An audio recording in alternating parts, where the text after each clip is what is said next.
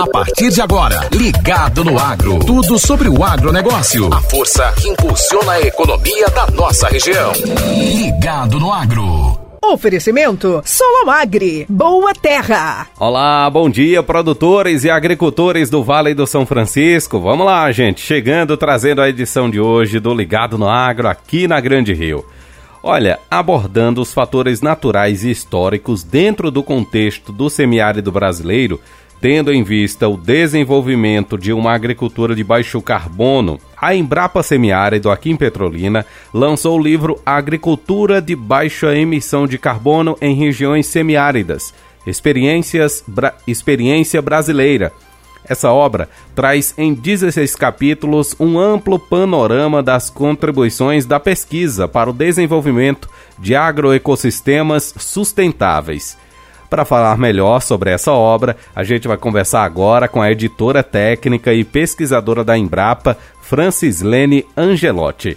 Francislene, bom dia, seja bem-vinda ao Ligado no Agro, aqui da Grande Rio FM. Olha, primeiramente, fala pra gente o que motivou a criação desse livro sobre agricultura de baixa emissão de carbono. Bom dia.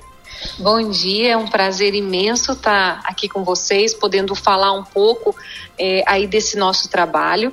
É, nós, a partir do contexto, né, do aumento da concentração dos gases do efeito estufa e do que vem gerado, né, o, o impactos negativos das mudanças climáticas sobre os sistemas agrícolas, né, a gente precisa repensar e trazer proposições para que a gente consiga produzir de maneira sustentável, né, com ganho produtivo e com baixa emissão de carbono.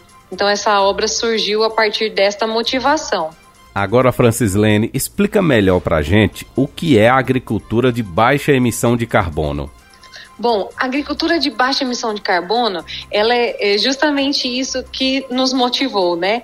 É você conseguir é, organizar e planejar práticas de manejo para que você é, produza de uma maneira sustentável, né? Que tenha essa manutenção do ganho produtivo, mas que reduz a emissão dos gases do efeito estufa e, nesse caso, do carbono. Porque o que, que a gente tem? A gente tem diferentes atividades humanas que têm aumentado a concentração desses gases. Com isso, a gente tem aumentos de temperatura, distribuição de precipitação de maneira irregular e a gente precisa desse tipo de agricultura para a gente aumentar a resiliência dos nossos sistemas e conseguir ter ganho. Quais são as consequências do aquecimento global e das mudanças climáticas para a agricultura e pecuária, em especial aqui da nossa região, hein, Francislene? Bom, então a gente tem aí diferentes consequências. A gente tem desde as consequências negativas, que é uma redução na produção. E por que, que eu falo que são diferentes consequências? Porque a gente é, dentro desse contexto de mudança climática, tem alguns impactos que podem ser positivos também. A gente pode ter impactos negativos, positivos e neutros. Né? No caso, por exemplo, da agropecuária, a gente tem cultivos que eles podem sofrer com o aumento da temperatura, com a redução, né? porque vai ter uma mudança no padrão de, de, de precipitação e redução dessa precipitação. Então, por exemplo, eu coloco aqui para vocês uma coisa que nós já estudamos, o feijão calpi. A gente vê que temperaturas acima de 37 graus, ela causa um abortamento das flores. E a gente precisa fazer algo para deter isso, né? Agora a gente tem, por exemplo, e aí isso, isso ultrapassa né, o semiárido. Mas a gente tem culturas como a cana-de-açúcar, que ela pode ganhar áreas de extensão é, no sul do país, porque vai aumentar a temperatura. A mandioca também, ela pode ser plantada em outras regiões que hoje o clima está mais ameno e ela vai ganhar áreas. Então, por isso que os impactos eles são os mais diferentes possíveis. Daí a importância do papel da pesquisa agropecuária para a gente entender quais são esses impactos e como que a partir dos impactos a gente vai ter medidas para a gente reduzir as perdas, né? para a gente ter soluções para o produtor para que ele consiga produzir mesmo frente a esses cenários de mudanças climáticas. Francislene, diante de todo esse estudo que foi feito, do contato também e das pesquisas que são realizadas na Embrapa, aqui na nossa região, os agricultores tem aumentado a preocupação e mantendo cuidados também com mudanças climáticas e com isso buscando reduzir a emissão de poluentes? Sim, sim. É, então, o produtor, é, muitos produtores, eles já têm sentido, né? Porque a gente fala em cenário futuro, as pessoas acham que é só 2050, mas não é. Então, o produtor no seu dia a dia, ele já tem sentido essa dificuldade, muitas vezes, né, de, de falta de água aqui para o semiárido principalmente, mas é, e a recepção deles é muito boa no sentido que eles têm procurado algumas ações, algumas tecnologias para que reduza essa emissão, né, que a sua atividade agrícola também seja uma atividade de redução de emissão de gases de efeito estufa. Entre elas, né, o uso da integração lavoura-pecuária-floresta, é, o uso de fixação biológica de nitrogênio, né, o plantio de florestas que pode ajudar também. Então a gente tem aí é, diferentes produtores com diferentes perfis que têm buscado as tecnologias da Embrapa para poder participar dessa, dessa agricultura de baixo carbono, né? recuperação de áreas, de áreas degradadas, de pastagem degradadas. Então, são algumas ações aí que podem ser feitas né, pelos produtores para que a gente consiga vencer esses impactos no caso deles serem negativos. Agora, falando sobre esse livro, quais são as técnicas que são apresentadas nele, hein?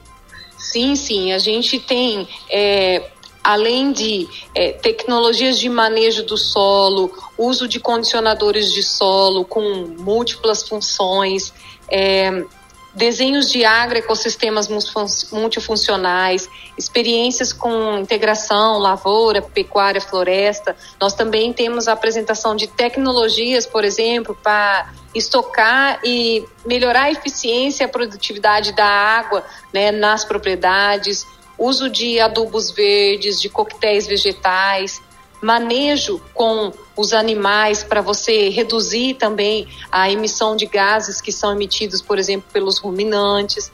Então, é, a gente traz aí uma, uma gama bastante ampla né, de medidas que possam estar ajudando aí nesse impacto negativo e sendo adotada como uma agricultura de baixo carbono. Agora pensando no futuro, Francislene, quais são os principais desafios para os agricultores para ter uma produção mais sustentável, né? Sem agredir o meio ambiente, enfim, quais são esses desafios para os agricultores aqui da nossa região? Você está é, tentando produzir, tentando adotar tecnologias sustentáveis, ela acaba sendo um desafio, porque muitas vezes vai precisar mexer um pouco no manejo que às vezes o produtor vinha tendo né? Então esse é um desafio, eu coloco para você sim, que é um desafio não só do produtor, mas é um desafio também da pesquisa, né? Porque a gente precisa trazer condições para que os, os sistemas eles continuem sendo sustentáveis e produtivos.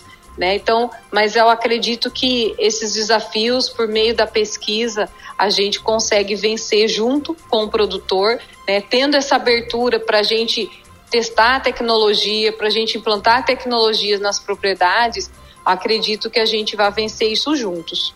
Agora, quem tiver interessado né, em ter acesso a essa obra, como é que esses agricultores podem fazer, hein? Esse livro, ele está disponibilizado de forma online, é gratuito, e o link pode ser acessado no site da Embrapa Semiárido e também vai ser disponibilizado é, no site da Rádio Grande Rio.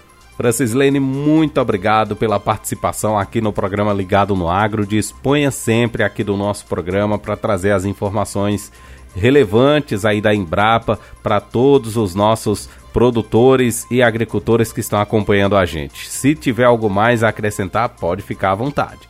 Tá certo, não nós que agradecemos aí a oportunidade, né, a divulgação desse material e a gente espera que a gente possa colaborar aí com o produtor para entender, né? Porque tem muitas dessas ações da agricultura de baixo carbono que tem produtor que já sabe, já faz, né? Mas é, é quando, quando surge isso também, a agricultura de baixo carbono, ela surge também pelo Ministério da Agricultura como uma política e a gente conseguindo né, fazer essa conscientização, passar essas informações, as pessoas às vezes é, conseguem se ver dentro dessa política buscar recurso para sua propriedade. Então, eu acho que vai é, é muito além, né? Acaba ajudando a sociedade de uma maneira como um todo.